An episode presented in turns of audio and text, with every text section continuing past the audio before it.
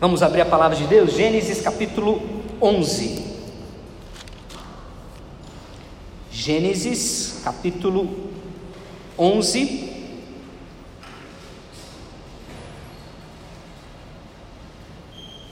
Versículo, a partir do versículo 27. Gênesis 11, 27.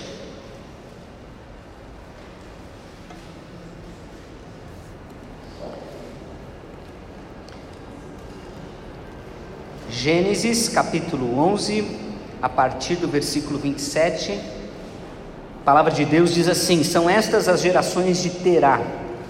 Terá gerou Abrão, a Naor e Arã, e Arã gerou a Ló. Morreu Arã na terra de seu nascimento, em Ur dos Caldeus, estando Terá seu pai ainda vivo. Abraão e Naor tomaram para si mulheres. A de Abraão chamava, a de Abraão chamava-se Sarai, a de Naor Milca, filha de Arã, que foi pai de Milca e de Isca. Sarai era estéril, não tinha filhos. Tomou Terá a Abrão, seu filho, e a Ló, filho de Arão, Arã, filho de seu filho, e a Sarai, sua nora, mulher de seu filho Abrão e saiu com eles de Ur dos Caldeus para ir à terra de Canaã. Foram até Arã, onde ficaram. E havendo Terá vivido duzentos e cinco anos ao todo, morreu em Arã. Ora, disse o Senhor a Abra Abraão: Sai da tua terra, da tua parentela, da casa de teu pai, e vai para a terra que te mostrarei. De ti farei uma grande nação, e te abençoarei, e te engrandecerei o nome, se tu uma bênção. Abençoarei os que te abençoarem, amaldiçoarei os que te amaldiçoarem, em ti serão benditas todas as famílias da terra. Partiu, pois, Abrão, como lhe ordenara o Senhor, e Ló foi com ele. Tinha Abrão setenta e cinco anos quando saiu de Arã. Levou Abrão consigo a Sarai, sua mulher, e a Ló, filho de seu irmão, e todos os bens que haviam adquirido, e as pessoas que lhe acrescentaram, acresceram em Arã. Partiram para a terra de Canaã e lá chegaram. Atravessou Abraão a terra até Siquém, até o carvalho de Moré.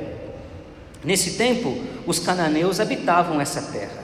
Apareceu o Senhor Abraão e lhe disse: Darei à tua descendência esta terra. Ali edificou Abrão um altar ao Senhor que lhe aparecera. Passando dali para o monte, passando dali para o monte ao oriente de Betel, armou a sua tenda, ficando Betel ao ocidente e Ai ao oriente. Ali edificou um altar ao Senhor e invocou o nome do Senhor. Depois seguiu Abraão dali, indo sempre para a direção do Negueb. Versículo 10, primeira parte: havia fome naquela terra. Amém. Vamos fechar os nossos olhos para orar ao nosso Deus mais uma vez e pedir que o Senhor fale conosco através deste texto, das suas, da Sua palavra, das Sagradas Escrituras. Senhor, te agradecemos pelo privilégio que temos de te cultuar, de louvar o teu nome de nos reunirmos, ó Deus, ao redor da tua palavra em comunhão com os irmãos. Muitos neste dia estão satisfazendo as vontades da carne, estão sendo guiados pelo príncipe da potestade do ar, mas nós queremos, ó Deus, ser guiados por teu Santo Espírito. Nós queremos viver na tua presença e por isso, Senhor, estamos na tua casa nesta noite onde já oramos, onde já cantamos, e agora, Deus, desejamos ouvir a tua voz mais uma vez, e eu peço, Senhor, em nome de Jesus, usa a minha vida para o louvor da tua glória, em nome de Jesus. Amém. Amém. Estamos pensando em questões da vida. Semana passada meditamos sobre o culto e na noite de hoje gostaria de pensar na fé. O que é a fé? Como viver pela fé? Como experimentar uma jornada de fé? Fé é crer no futuro. Fé é olhar para frente e acreditar profundamente que Deus continua no controle, apesar de não sabemos absolutamente nada ou só temos algumas ideias a respeito do nosso futuro. Temos planos, né? temos planos para o jantar após o culto, temos planos para o feriado dos dois próximos dias, desejamos fazer algumas coisas, desejamos é, experimentar algumas coisas, mas o que quem garante que aquilo que planejamos de fato irá ou poderá acontecer? Algumas situações mudarão por circunstâncias, circunstâncias simples. Então, se você deseja ir para o clube pegar uma piscina, você vai ter que orar bastante para que Deus de fato mude o clima, não é? Talvez você vai querer ir para o clube para tomar uma sauna. Aí é uma... mudou o plano. Queria para a piscina, mas foi para a sauna. Queria ir para a praia, mas foi para Campos do Jordão comer um chocolate quente, porque o clima pode mudar, pode alterar os planos. Uma situação inesperada pode acontecer. Um irmão nosso está na UTI. O que pode vir a acontecer nas próximas horas? Nós não sabemos. E os nossos planos podem se alterar na medida em que uma situação aparece. Temos planos, temos sonhos, temos objetivos, mas quem garante que tudo isso acontecerá? É interessante quando a gente olha para esse texto bíblico e percebemos os movimentos, percebemos os planos, os desejos, as expectativas do futuro. Nós lemos no início do, do, do, capítulo, do final do capítulo 11 que Abraão ou Abrão saiu da sua terra em direção a Canaã. Deus ainda não havia falado para ele que Canaã era a terra prometida, a terra que Deus lhe daria, mas ele já saiu de Ur dos Caldeus em direção a Canaã. Só para os irmãos imaginarem o que está acontecendo aqui para Abrão e sua família, Ur dos Caldeus é a parte sul ah, do Iraque, onde é o Iraque, o Irã, aquela região bastante tensa, é onde habitava Ur dos Caldeus, para baixo, ah, um pouquinho ao sul do Iraque, ao norte do Golfo Pérsico, e então ah, Abraão sai daquela região. Ur dos Caldeus, naquele momento histórico, era uma das principais cidades da região do Oriente Médio. Os estudiosos vão dizer que Ur dos Caldeus tinha em média ou em torno de 250 mil pessoas naquela cidade. Imagina uma cidade grande. É uma boa cidade para se viver. Ur dos Caldeus era conhecida como uma região é, forte na agricultura, era uma região de exportação, era uma cidade vibrante. E Abraão sai desta desta cidade de Ur dos Caldeus em direção a Canaã, mas eles param em Arã, lá no norte, e ali eles ficam. Interessante, um plano para ir para Canaã, mas parou no meio do caminho. Muitas vezes na nossa vida a gente faz esse movimento que Abraão fez com sua família. Eles sinalizaram um caminho, eles fizeram um apontamento: nós vamos em direção a Canaã. Mas no meio do caminho, no meio da jornada, por circunstâncias que o texto bíblico não nos apresenta, então nós poderíamos imaginar várias coisas a respeito, por que Abraão não chegou até Canaã? Ele não sabe, podemos imaginar, mas o fato é que no meio do caminho eles pararam a gente não deve viver, irmãos, nossa fé parando no meio do caminho. Nós precisamos colocar os intentos do coração de Deus no nosso coração e seguir em frente, independente das circunstâncias, independente dos momentos favoráveis ou desfavoráveis. Precisamos seguir o caminho. Quantas jornadas, quantos são os caminhos, quantos são os planos que ficaram para trás? Quantos sonhos já fizemos no final de um ano para o início do outro e já chegamos no término do segundo mês e alguns dos sonhos projetados, algumas das ideias, alguns dos caminhos traçados já foram esquecidos por nós já deletamos, já passou. Foi uma neblina que veio, apareceu e um vento soprou e foi embora. Não devemos esquecer os planos, os projetos, os intentos, especialmente aquilo que Deus colocou no nosso coração como uma chamada dele para a nossa vida. Iniciamos o ano bastante animados com algumas questões. Provavelmente alguns dos irmãos disseram: Vou ser um crente melhor, vou orar mais, vou ler a palavra, vou congregar mais, vou fazer mais coisas para o Senhor, vou me dedicar mais. Esse ano vai ser um ano diferente.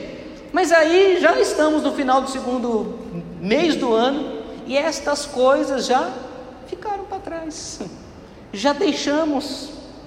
Essa primeir, esse primeiro momento aqui da história de Abraão é bastante interessante e pode sim, irmãos, trazer algumas implicações espirituais para a nossa vida. Ele saiu em direção a Canaã, mas parou em Arã. A gente não deve fazer dessa forma, a gente tem que continuar nos intentos, nos projetos, nas ideias que Deus colocou no nosso coração. Não desista. Uma vida de fé não é uma vida que para, não é uma vida que desiste facilmente das coisas, dos intentos, dos projetos de Deus. Devemos seguir firmes no nosso caminho. Pode ser por isso que o capítulo 12 começa desta forma: Ora, disse o Senhor Abraão.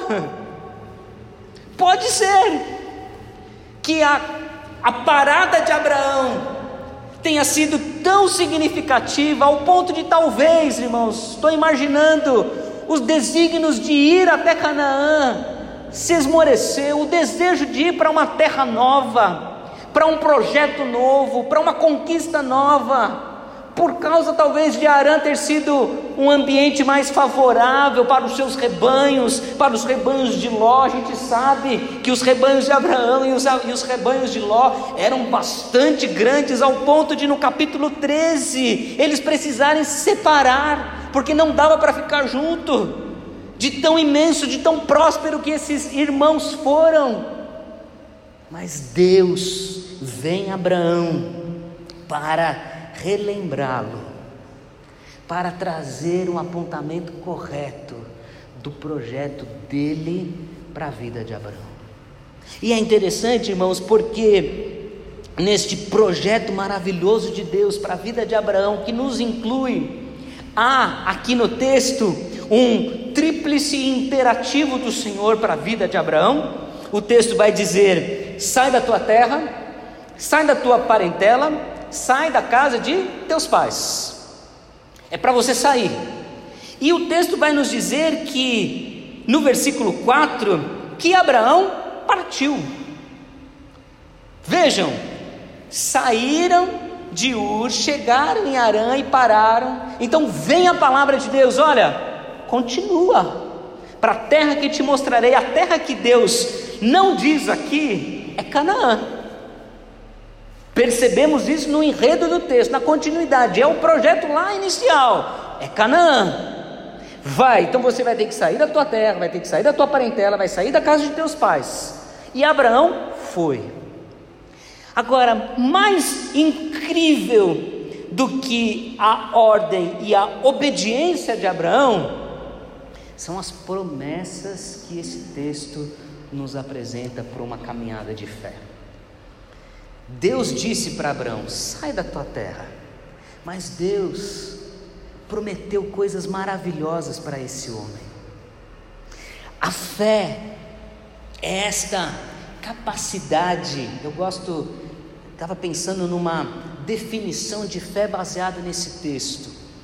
A fé é a capacidade de discernir a voz de Deus em meio às muitas vozes e obedecê-la.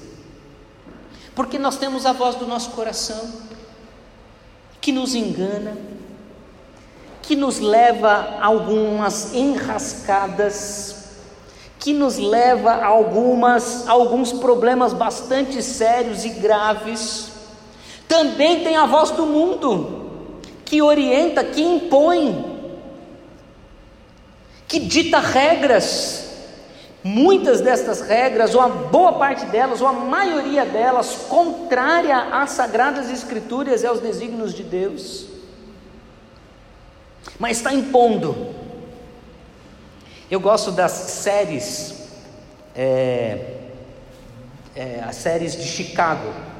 Tem Chicago Fire, Chicago PD e Chicago Med, que passam num canal fechado às segundas-feiras à noite. E uma destas séries teve um, um Chicago Fire, teve um, um, um movimento de, dois, de duas personagens, um, um homem e uma mulher, que se amam, que se dedicam um ao outro, que querem viver a vida juntos, mas naquele momento onde eles estão juntos e o, o cidadão vai fazer o pedido de casamento, Sabe aquele momento todo especial de uma série, de, um, de uma cena, onde vai pedir o casamento, todo o cenário está pronto para fazer o pedido de casamento? Aí a pessoa fez assim: Você quer morar comigo? Aí a pessoa, a, a mulher disse assim: A gente mora com quem a gente ama. O que foi o, qual foi a resposta então do, do pedido de Casamento? Sim. Mas pediu em casamento? Pediu em casamento? Não pediu. Pediu para quê? Para morar junto. O que está explícito, irmãos, nesta cena? Para que casamento? Se nós podemos morar juntos. Para que casamento? Se nós podemos juntar os trapos. O que o mundo está querendo nos dizer? Junte-se, vai viver junto. Casamento, ah, o casamento é coisa do passado. O casamento é coisa ultrapassada. A voz do mundo está impondo comportamentos, impondo valores, impondo princípios e se nós não nos atermos, se nós não prestarmos atenção, somos levados, conduzidos, e a voz do mundo passa a ser uma voz de fato audível à nossa mente, coração e comportamentos. Fé é a capacidade de discernir a voz de Deus em meio às muitas vozes e obedecê-la. O que Abraão, Abraão fez foi isso. Só que a chamada de Deus, Abraão, não foi uma chamada louca, porque Deus prometeu coisas para ele. Isso é maravilhoso de a gente observar no texto. O texto vai dizer o seguinte: que Deus prometeu para ele uma terra. Sai da tua terra, da tua parentela, da casa de teu pai e vai para a terra que te mostrarei. Deus prometeu para ele uma terra. Deus prometeu um lugar apto, um lugar bom, um lugar que depois a Bíblia Sagrada vai nos dizer que era a terra que emana leite e mel. Deus prometeu para eles uma terra. Deus prometeu para eles, irmãos, além de uma terra, Deus prometeu para eles, para Abraão, uma descendência numerosa. O texto continua a nos dizer, versículo 2: De ti farei uma grande nação. Deus prometeu uma terra, Deus prometeu uma família e Deus prometeu para eles uma bênção que extrapolaria tão somente ele e seu núcleo familiar. Uma bênção universal. O texto diz, versículo 2: De ti farei uma grande nação, te abençoarei, te engrandecerei o nome, se tu uma bênção. Abençoarei os que te amaldiçoarem, amaldiçoarei os que te amaldiçoarem, em ti serão benditas todas as famílias da terra. Irmãos, viver uma vida de fé é viver uma vida baseado nas promessas de Deus para a nossa vida. Viver uma vida de fé é viver uma vida baseada nas promessas de Deus para a nossa vida.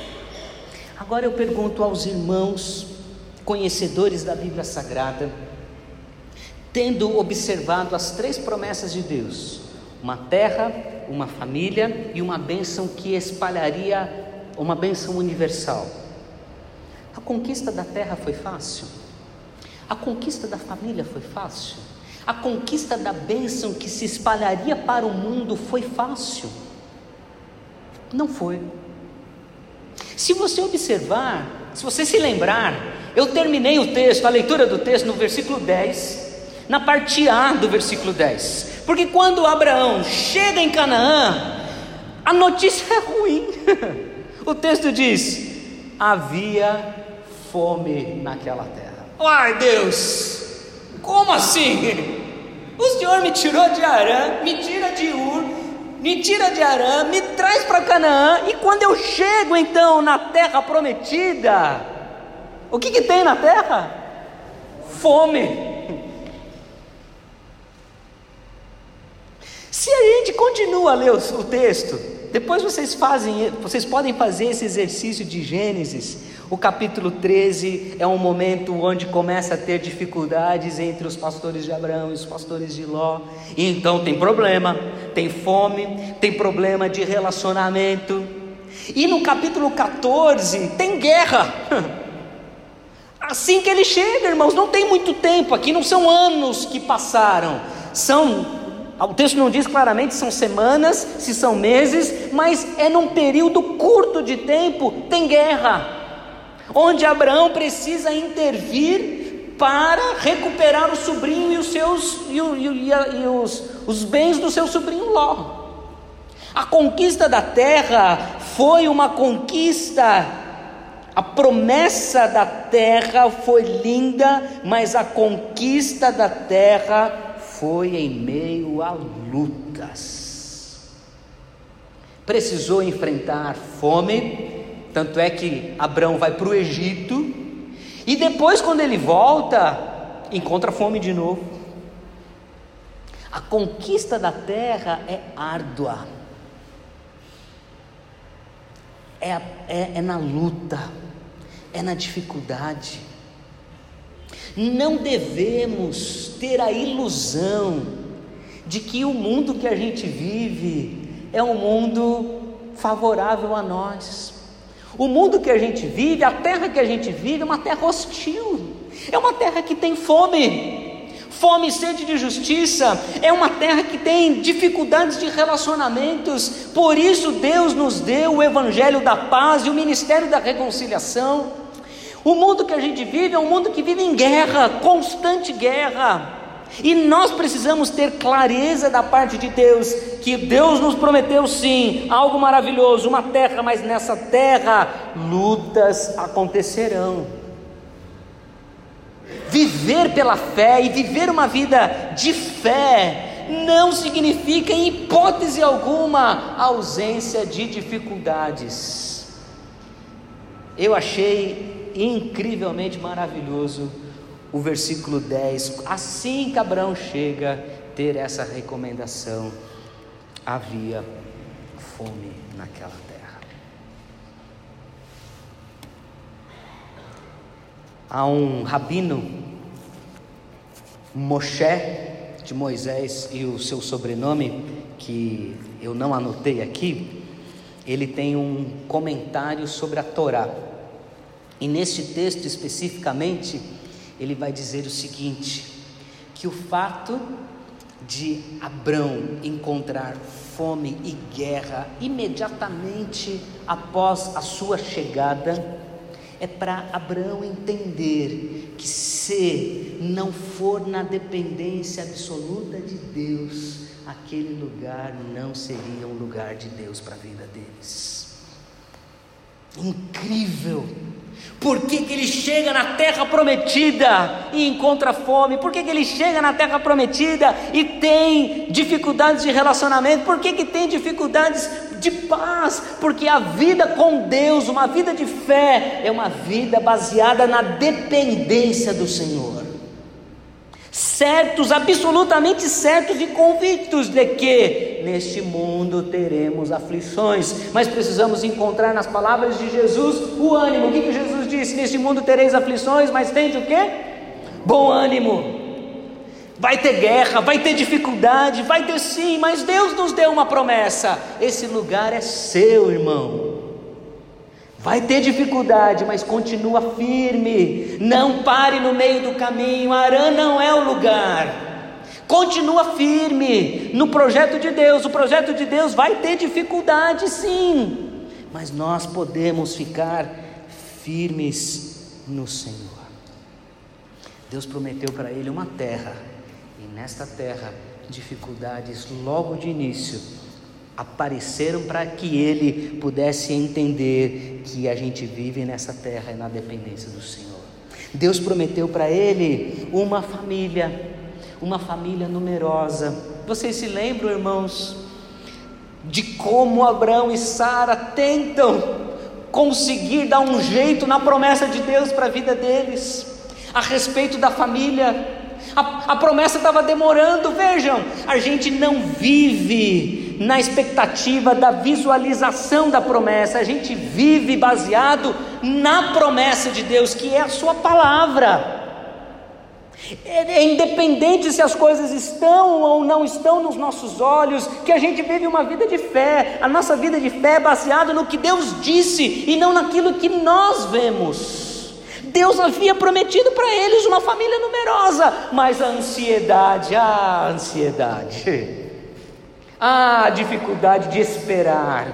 Como a gente tem dificuldade, né, meus irmãos, quando as coisas fogem do nosso controle. Porque a gente tem mania de ter controle sobre tudo. E como é difícil, é para todos nós, como é difícil não ter o controle em nossas mãos. Foi o que aconteceu com Sara e Abraão foram ter, Abraão foi ter relações com uma concubina que teve um filho, Ismael, e até hoje está aí a luta de palestinos e israelenses a respeito da terra, a respeito das coisas que é da própria família. A ansiedade, Abraão velho.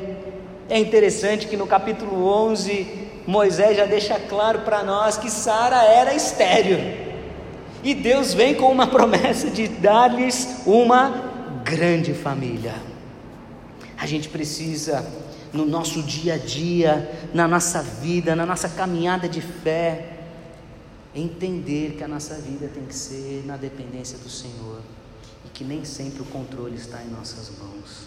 Ou, na maioria dos casos, nós não temos o controle de absolutamente nada. Mas Deus também havia prometido para Abraão uma terra, uma família e uma bênção que ia se estender a todas as nações. Isso Abraão não visualizou, porque as promessas de Deus para a nossa vida nem sempre elas se cumprirão nesta terra. Abraão não viu Jesus Cristo. Abraão não viu a crucificação. Abraão não viu a ressurreição de Jesus. Mas a Bíblia vai nos dizer, Hebreus capítulo 11, que pela fé Abraão foi tido como justiça. porque aguardou e guardou no coração aquilo que Deus havia prometido. Quantas e quantas batalhas e talvez quantas e quantas expectativas a respeito desta bênção de ser um canal de bênção para todas as famílias da terra, talvez pairou na mente e no coração de Abraão, mas isso ele não viu. Não viu. Mas Deus prometeu, e o que Deus prometeu, irmãos, Ele vai cumprir. Louvado seja o nosso Deus. Mesmo se nós não visualizarmos, de maneira nenhuma, Deus deixou de ser fiel se nós não visualizarmos aquilo que Ele prometeu para nós e para o seu povo. Nós vivemos uma realidade eclesiológica, espiritual muito diferente, por exemplo, lá do Oriente Médio, da Ásia, das igrejas que são tidas como igrejas perseguidas. O que aqueles irmãos esperam de expectativa? Muitas vezes a paz, muitas vezes não ser mortos por causa da palavra, a liberdade que temos eles não têm de andar com as sagradas escrituras. Eles têm expectativas, mas a mesma promessa de Deus para nós é para eles. Só que talvez muitos deles não vivenciarão as promessas, o cumprimento das promessas de Deus na vida deles nesta terra. Enquanto que nós podemos experimentar muitas das concretizações das promessas de Deus nesta terra. Mas em maneira nenhuma Deus deixou de ser fiel. E Deus nunca deixa de cumprir aquilo que Ele prometeu para as nossas vidas. Irmãos, uma vida de fé é a vida que é capaz de discernir as vozes e, dentro das vozes que a gente ouve, a gente discernir a voz que é de Deus e obedecer ao Senhor. A gente obedece a Deus não porque Deus fez um teste de loucura conosco, não. Deus já nos deu promessas significativas que são fortemente é, balizas para a nossa caminhada com o Senhor. E é nestas balizas que caminhamos, isto é, nas promessas do Senhor, nas verdades de Deus para nosso coração e para nossa vida. Logo, podemos sim experimentar hoje as bênçãos das promessas de Deus, mesmo que sejam em meio a muita luta, em meio a muita dor e em meio a muitas dores de cabeça que nós mesmos causamos para nós e para os nossos. Mesmo que eu não visualize a volta de Jesus, eu sei que Ele voltará. Mesmo que a doença venha, e mesmo que não for curado, eu sei que o meu corpo será plenamente restaurado no grande e glorioso dia do Senhor, porque foi o que Deus prometeu para nós, irmãos. Logo podemos sim caminhar com o Senhor numa jornada de fé.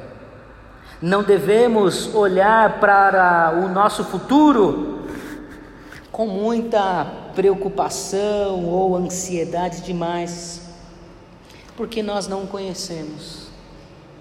Mas, irmãos, devemos caminhar naquilo que o Senhor propôs para nós. Quero lembrar para os irmãos duas propostas de Deus para a nossa vida. Sejam a luz do mundo, sejam o sal da terra. Vivam brilhando e dando sabor. Vivam brilhando a luz de Jesus e preservando este mundo de se corromper ainda mais. É nestas, são nestas expectativas e promessas de Deus para a nossa vida que a gente vive para a honra e glória do nome do nosso Deus.